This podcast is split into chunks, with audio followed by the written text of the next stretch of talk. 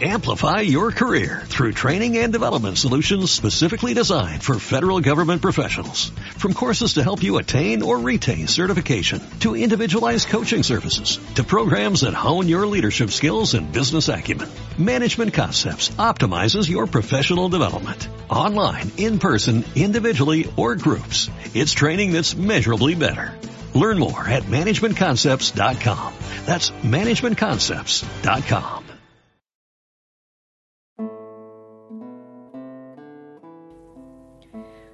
Hola a todos, hoy les voy a leer La muerte de la acacia de Marvel Moreno.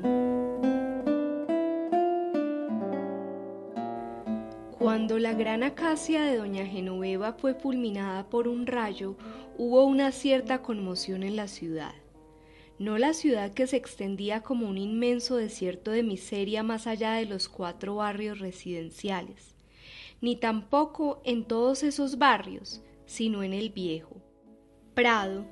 donde la gente que se reconocía por su apego a remotas tradiciones se había venido agrupando después de abandonar a la voracidad de los bulldóceres sus dignos caserones construidos alrededor de la iglesia de San Nicolás, último vestigio de un pasado que se habían ya perdido, pero cuya nostalgia guardaban vagamente en el fondo del corazón. Para aquellas personas, la acacia de doña Genoveva era un símbolo y una interrogación. Había sido plantada por ella hacía treinta años, el día que su esposo, don Federico Caicedo, un hombre de exasperados ojos azules venido del interior,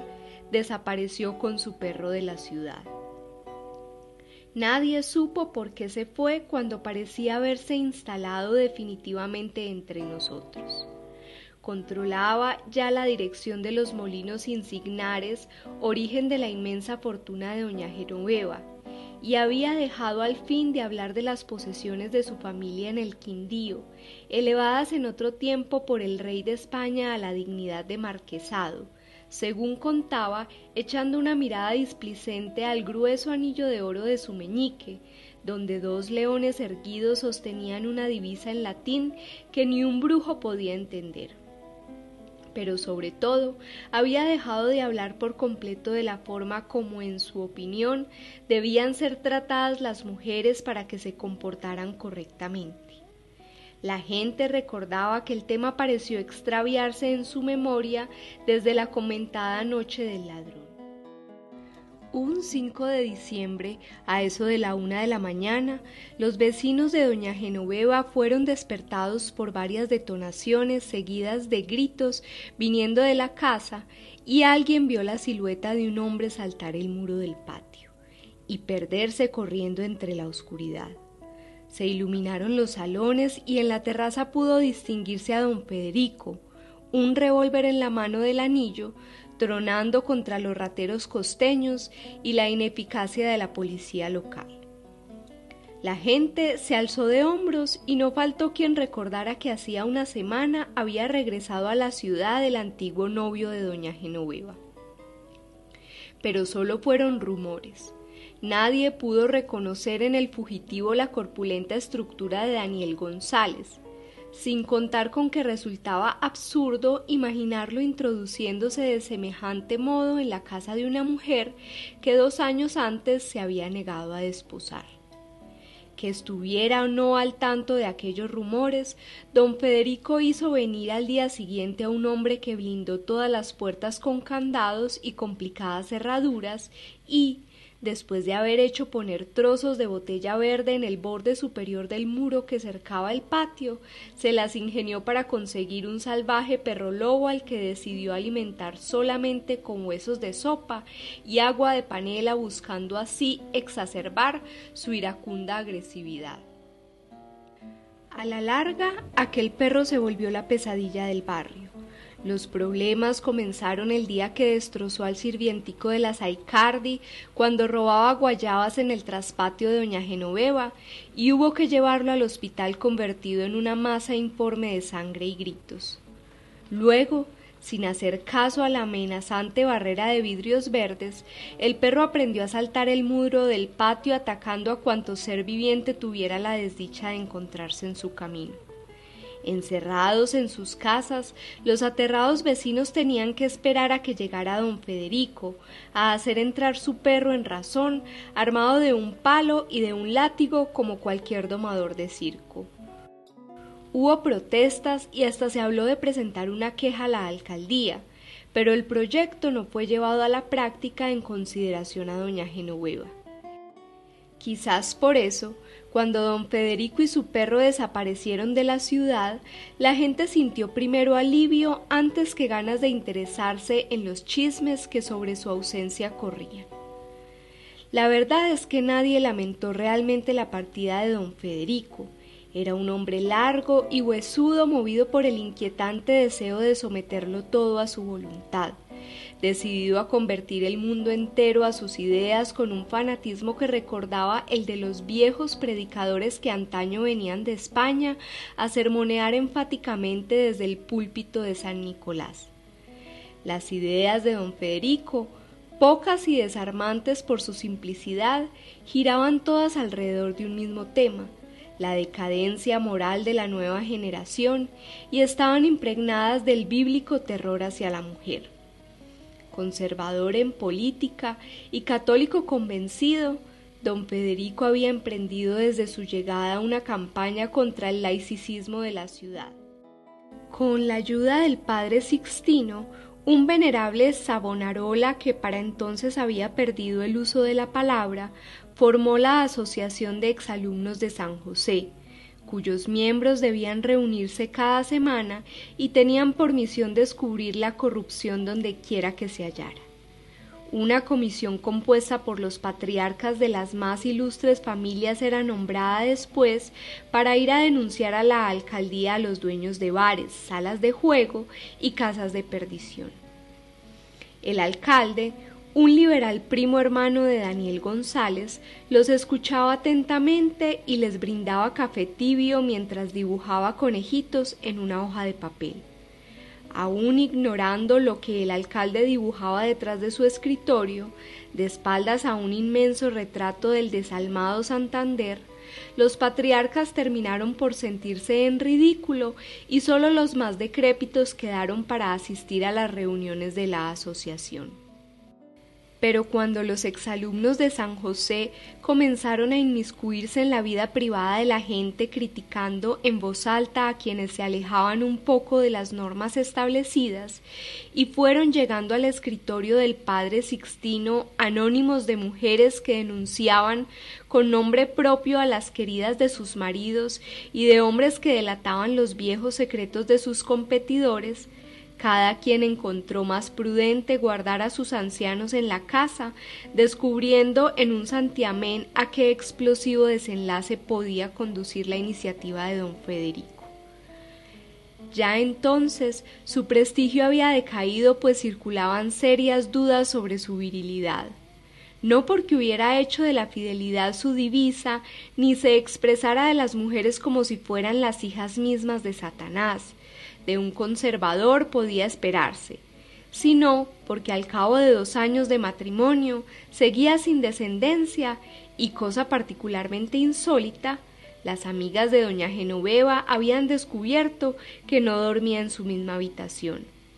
abandonando la inmensa cama de caoba protegida por un mosquitero de gas azul, el juego de tocador de plata comprado en el viaje de bodas y los gobelinos donde inocentes jovencitas escuchaban arrobadas a unos tocadores de flauta de mirada equívoca,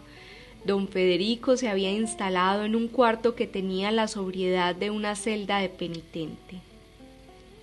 Como si fuera poco, su vida estaba regida por una intransigente disciplina que comenzaba con la misa oída a las seis de la mañana en la iglesia del Carmen y terminaba a las siete en punto de la noche frente a la mesa del comedor, donde tomaba como única comida dos huevos fritos y cuatro rodajas de tomate que se alimentara de huevos y tomates desdeñando el sancocho de gallina que doña Genoveva se hacía servir cada noche era algo que nadie podía entender. Confusamente se establecía una relación entre el abandono del lecho conyugal y la frugalidad de su comida, y ante dos hechos tan singulares las opiniones no tardaron en dividirse. Los conservadores hablaron de una vocación religiosa frustrada quizás por un padre impío. Los liberales lo tildaban simplemente de huevón pero quien puso punto final a la discusión fue un pariente suyo llegado ocasionalmente de Cali al contar en una borrachera que la madre de don Federico había abandonado su hogar cuando éste tenía apenas siete años para fugarse con un incierto cantante de bambucos. La mayor parte de la gente estuvo entonces de acuerdo en apiadarse de un hombre golpeado por la vida de tan mala manera, y de allí en adelante cada vez que alguien aludía a sus costumbres extravagantes, lo hacía con una tolerancia no exenta de sobreentendidos. Quedaban, sin embargo, las irreductibles amigas de doña Genoveva, las únicas en toda la ciudad que trataban de cerca a don Federico para seguir afirmando que era tan solo un maniático movido por una extraña obsesión. Contaban que se portaba como un carcelero, impidiendo a su esposa asomarse tan siquiera a la ventana y rechazando sistemáticamente cuanta invitación recibían. Doña Genoveva solo podía salir si iba en su compañía a misa de seis, vestirse sin el menor asomo de coquetería y leer obras edificantes elegidas por el padre Sixtino. Tanta docilidad resultaba incomprensible de parte de una mujer educada en la más pura rebelión enciclopédica y además sobrina carnal de la ya legendaria Genoveva Insignares, que a los diecisiete años se había vestido un día con el traje y las botas de su hermano, y saltando a un caballo había apuntado con dos revólveres a su consternada familia declarando que estaba harta de ser mujer dispuesta a vivir de allí en adelante como hombre y a acribillar a tiros a quien se atreviera a seguirla, antes de picar espuelas y meterse monte adentro desapareciendo para siempre de la ciudad. De allí que a nadie le sorprendió saber que doña Genoveva ni siquiera se tomaba la molestia de abrir los libros prestados por el padre Sixtino y las viejas matronas, las que habían visto crecer más de dos generaciones, recordando que apenas tenía veinte años, profetizaban que tarde o temprano un mal viento soplaría en la casa de don Federico. Pasó el tiempo sin que ninguna predicción se realizara. Por sus amigas se sabía que doña Genoveva se había convertido en la mujer más bella de la ciudad,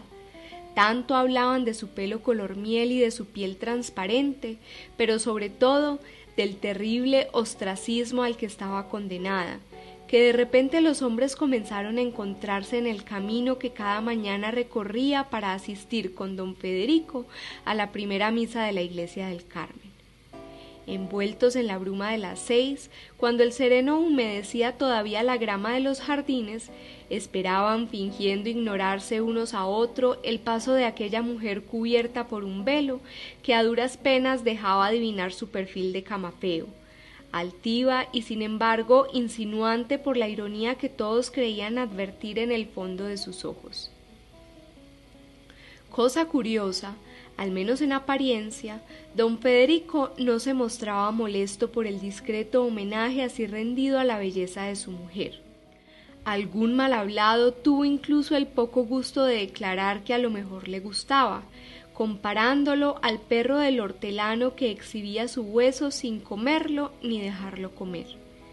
pero un buen día los catorce primos hermanos de Daniel González recorrieron las tres cuadras transitadas por doña Genoveva y en un abrir y cerrar de ojos sus admiradores se esfumaron para no volver nunca más. Fue así como la ciudad descubrió que un mal viento había comenzado a soplar en la casa de don Federico.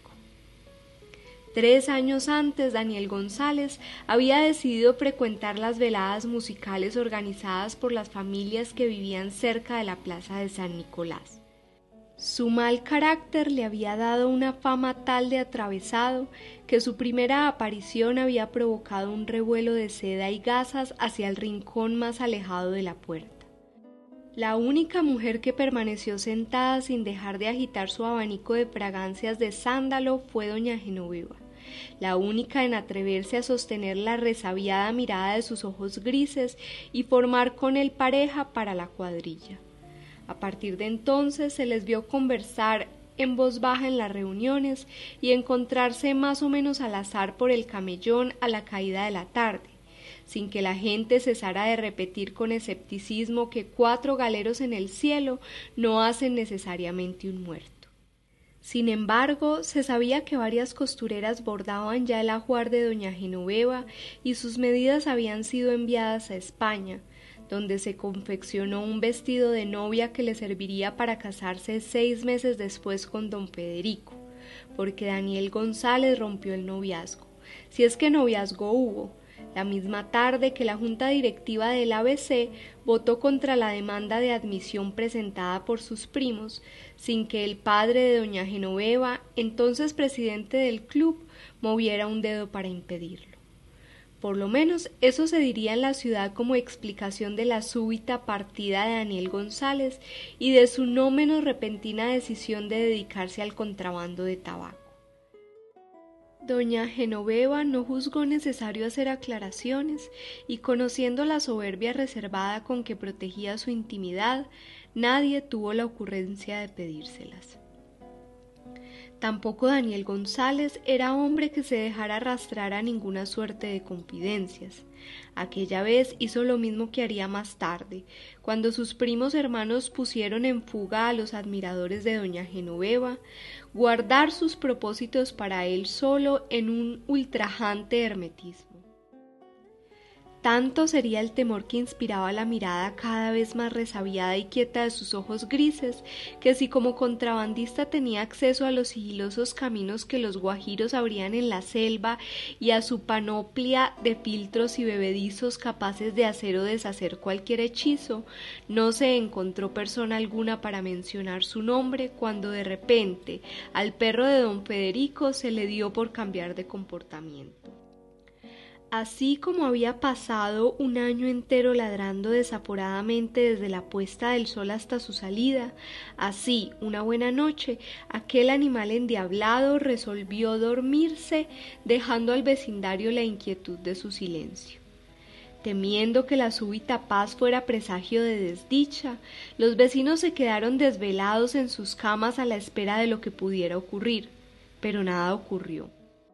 Al otro día, la sirvienta de doña Genoveva, a quien muchos creían su hermana natural, salió a comprar el pan del desayuno y con su habitual laconismo se limitó a comentar en la tienda que la noche se hizo para dormir. Y siete noches seguidas el perro de don Federico durmió en un profundo sueño. Se le volvería a oír vociferar como un poseído la tarde misma que doña Genoveva y su marido tomaron el barco en el que debían iniciar su viaje a Cali, porque sin hacer caso de la opinión de los vejados médicos de la ciudad, don Federico había decidido que allí y sólo allí su esposa podía hacerse operar de las amígdalas. De la operación de doña Genoveva vendría a hablarse muchos años después de que don Federico hubiera desaparecido de la ciudad y Daniel González, abandonando los negocios ilícitos, dirigiera con mano de hierro los molinos insignares.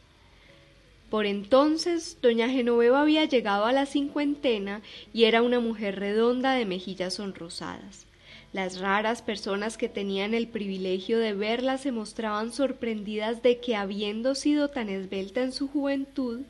hubiera tomado con el tiempo el abotagado aspecto de un eunuco entrado en años. Ya en los días en que sembró la acacia, doña Genoveva había comenzado sorpresivamente a envejecer. Su piel se resecaba y sus manos, cubiertas de manchas marrones, parecían agrietarse. A nadie se le ocurrió asociar su prematuro ocaso a la ausencia de don Federico, quizás porque se sabía que durante un año, desde su regreso de Cali, no había vuelto a dirigirle la palabra. Según el decir de muchos, lo más significativo era que doña Genoveva se negara a salir a la calle y olvidando las más elementales prácticas religiosas no se tomara ni siquiera el trabajo de ir a misa. Nunca se había creído mayormente en su fe, pero sí en su sentido de las conveniencias, y un desafío tan abierto a la comunidad solo podía explicarse si intentaba limitar todo contacto con el mundo exterior. En realidad, la gente no se equivocaba. Aparte de sus tres amigas íntimas y del padre justo, que con sus ideas liberales había tomado de otra manera el relevo del difunto padre Sixtino, muy pocas personas eran admitidas en su presencia. Los representantes de todas las asociaciones piadosas y caritativas de la ciudad tenían que hacer frente a la impenetrable y oscura hermana natural, ascendida ya al rango de ama de llaves, que distribuía parsimoniosamente el dinero destinado a la benevolencia. Se sabía incluso que cuando Daniel González iba cada tres meses a rendir cuenta de los molinos insignares, doña Genoveva lo atendía cubierta de un velo negro que le llegaba hasta el suelo, las manos forradas en mitones de encaje. A pesar de su aislamiento, doña Genoveva llevaba la voz cantante en la ciudad no solo sus opiniones difundidas por las tres amigas que jugaban todas las tardes canasta con ella, servían de punto de referencia y decidían en última instancia sobre lo habido y lo por haber, sino que gracias a la buena gerencia de Daniel González había logrado aumentar considerablemente su patrimonio, invirtiéndolo en solares que al cabo de treinta años se vendían por un precio cien veces superior al inicial. Además, como el mundo se hacía cada vez más grande y doña Genoveva no parecía estimar conveniente abandonar la influencia que siempre había ejercido sobre su familia, su abogado, otro primo de Daniel González, había comprado a su nombre un grueso lote de acciones en uno de los dos periódicos de la ciudad.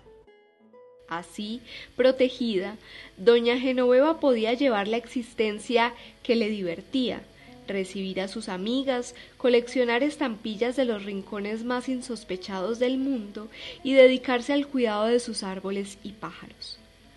Por lo que alcanzaba a distinguirse sobre el muro erizado de vidrios verdes, un inmenso jardín había crecido alrededor de la casa.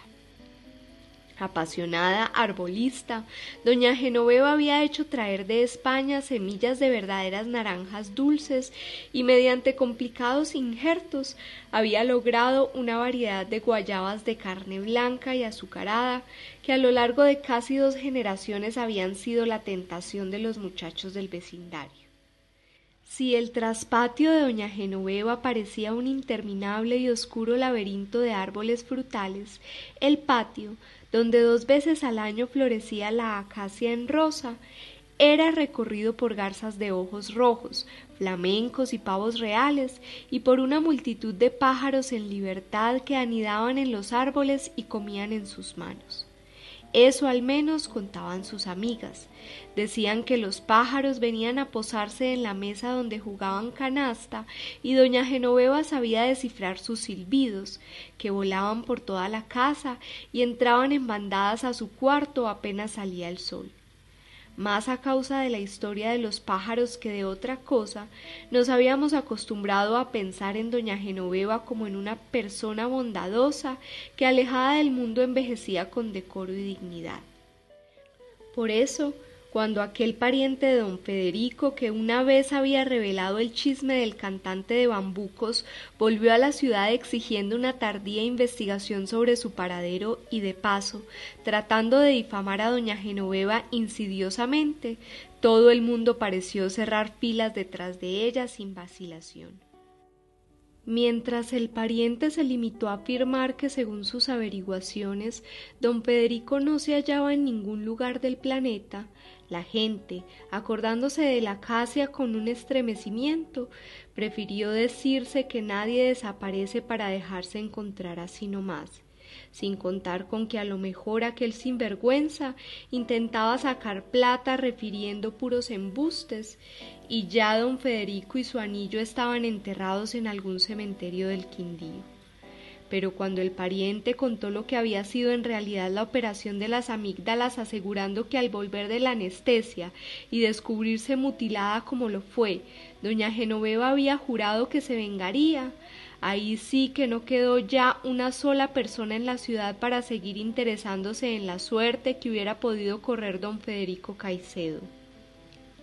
De cachaco abominable comenzaron a tratarlo todas las mujeres cada vez que se referían a él, haciendo con los dedos el maléfico signo del fucú. Hubo algunas que enviaron ramos de flores a doña Genoveva sin tarjeta ni mención del remitente, y otras que hasta juraron hacer castrar al abogado que se hiciera cargo del proceso. Imaginar que pudiera haber un proceso era olvidar las expeditivas maneras de Daniel González. Una madrugada que el pariente regresaba a su hotel, fue aporreado salvajemente por varios desconocidos y cuando se le dio de alta en la clínica, consideró más sensato hacer sus maletas decidido a poner pies en polvorosa.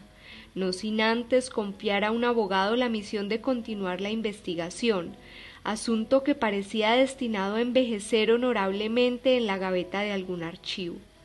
pero justo la noche que el pariente iba a partir y como si estuviera escrito que las cosas debían complicarse, una violenta tempestad se desató inmovilizando en el puerto a todos los barcos, y fue entonces cuando un rayo carbonizó la hermosa acacia que doña Genoveva había sembrado treinta años atrás.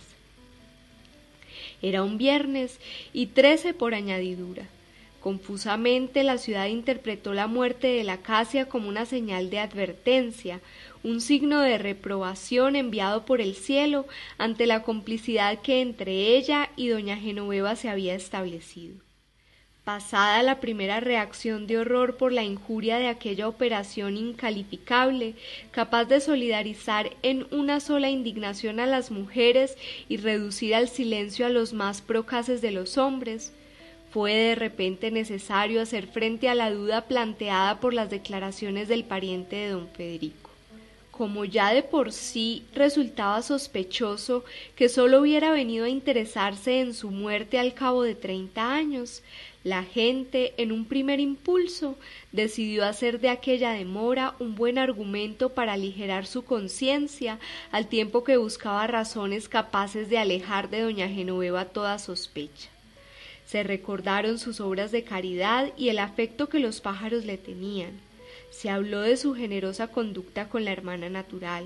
del recato expresado a través de su velo negro y sus mitones blancos se trajo a cuenta la misoginia de don Federico y uno de los eruditos de la ciudad, adelantándose a Freud en algunos años, estableció una relación entre el abandono de su madre y lo ocurrido más tarde, explicando que una vez perpetrado el crimen, los remordimientos habían obligado a don Federico a huir para alejarse del recuerdo de lo que en cierta forma podía considerarse un matricidio. Aunque difícil de comprender, la teoría hizo carrera en la ciudad. Cada quien se agarró a ella como pudo, y esa noche hubo largas discusiones en las terrazas apenas los niños se retiraron a dormir. Sintiendo en aquella explicación el olor del azufre, el padre justo resolvió tomar cartas en el asunto, y en la misa de once del domingo pronunció un sermón que conmovió a todo el mundo al recordar que sólo las fieras, desprovistas de la divina caridad, se abaten sobre el animal herido, y a pesar de que no había nadie más alejado de la debilidad que doña Genoveva, pareció de buen gusto compadecerla y comenzar a refundir la historia de su operación en el más discreto de los olvidos. Pero lo que nadie sabía, y la noticia se propagó rápidamente entre la gente que salía de la iglesia, era que el pariente de don Federico se había instalado desde las primeras horas de la mañana frente a la casa de doña Genoveva porque se enteró, vaya a decirse cómo, de que ese día la acacia o lo que quedaba de ella iba a ser desenterrada. En un santiamén, las personas menos escrupulosas siguieron su iniciativa, y a la espera de ver salir el largo tronco calcinado y especulando sobre lo que pudiera o no haberse pegado a las raíces, olvidaron del todo el sermón del Padre Justo. En vano, no obstante, circularon bajo un sol que derretía el asfalto, pendientes de lo que hablaban los vecinos, a quienes envidiaban sus palcos a la sombra oyéndoles contar que a eso de las ocho de la mañana la hermana natural había salido a buscar a un carretero y que el hombre había entrado en la casa dejando su mula amarrada junto al portón del patio. Se había vuelto a ver a la hermana cuando iba a la tienda a comprar cinco botellas de ron y poco después habían comenzado a oírse los golpes de una pica. Mientras el carretero seguía cavando, los hombres cuya juventud había transcurrido en los días en que la acacia fue sembrada volvieron a tomar la voz del tiempo para contar los primeros encuentros de doña Genoveva y Daniel González en aquellas olvidadas casas de la plaza de San Nicolás. Hablaron de don Federico, de su perro y de su anillo, de los celos que lo llevaron a meter cuchillas verdes en el muro de su patio y después de haber evocado otra vez el vejamen que infligió a su esposa y que dio lugar a su misteriosa desaparición, descubrieron asombrados que nada más tenían que referir, nada que no fueran sino vagas suposiciones. Viviendo entre ellos, dirigiéndolos incluso, doña Genoveva había permanecido siempre impenetrable. Con sus árboles y pájaros había formado una cortina de humo para ocultarse a los ojos de la ciudad. Al cabo de todos esos años nos aparecía de pronto como una deidad enigmática más allá del bien y del mal, que de vez en cuando nos enviaba de emisarias a sus tres amigas íntimas, pero cuyos designios no nos serían nunca revelados. El tiempo había jugado en favor de sus secretos y para intentar comprenderla a esas alturas era ya demasiado tarde. Así tuvieron que admitirlo todos los que al final de aquel día encontraron en el misterio que rodeó el entierro de la acacia un nuevo motivo de perplejidad. Porque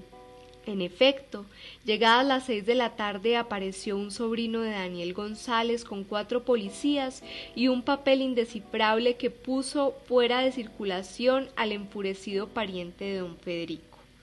Los golpes de la pica no habían dejado de oírse. Con pausas dictadas seguramente para empinar como es debido la botella, el carretero estuvo cavando hasta bien entrada la noche pero cuando salió con su cargamento a la neblina de la madrugada, ya la calle estaba desierta y cansados de atisbar detrás de sus cortinas, hacía horas que los vecinos se habían acostado a dormir.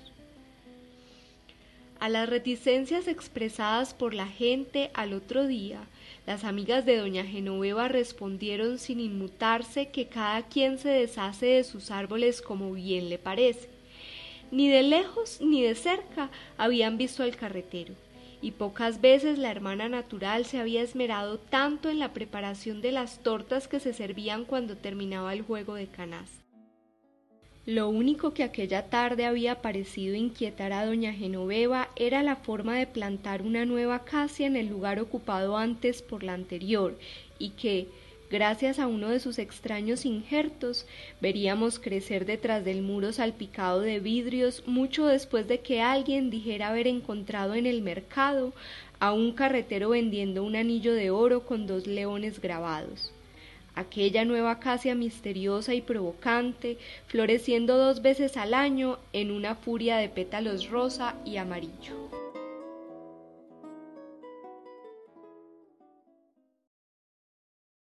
Amplify your career through training and development solutions specifically designed for federal government professionals. From courses to help you attain or retain certification, to individualized coaching services, to programs that hone your leadership skills and business acumen, Management Concepts optimizes your professional development. Online, in person, individually, or groups. It's training that's measurably better. Learn more at managementconcepts.com. That's managementconcepts.com.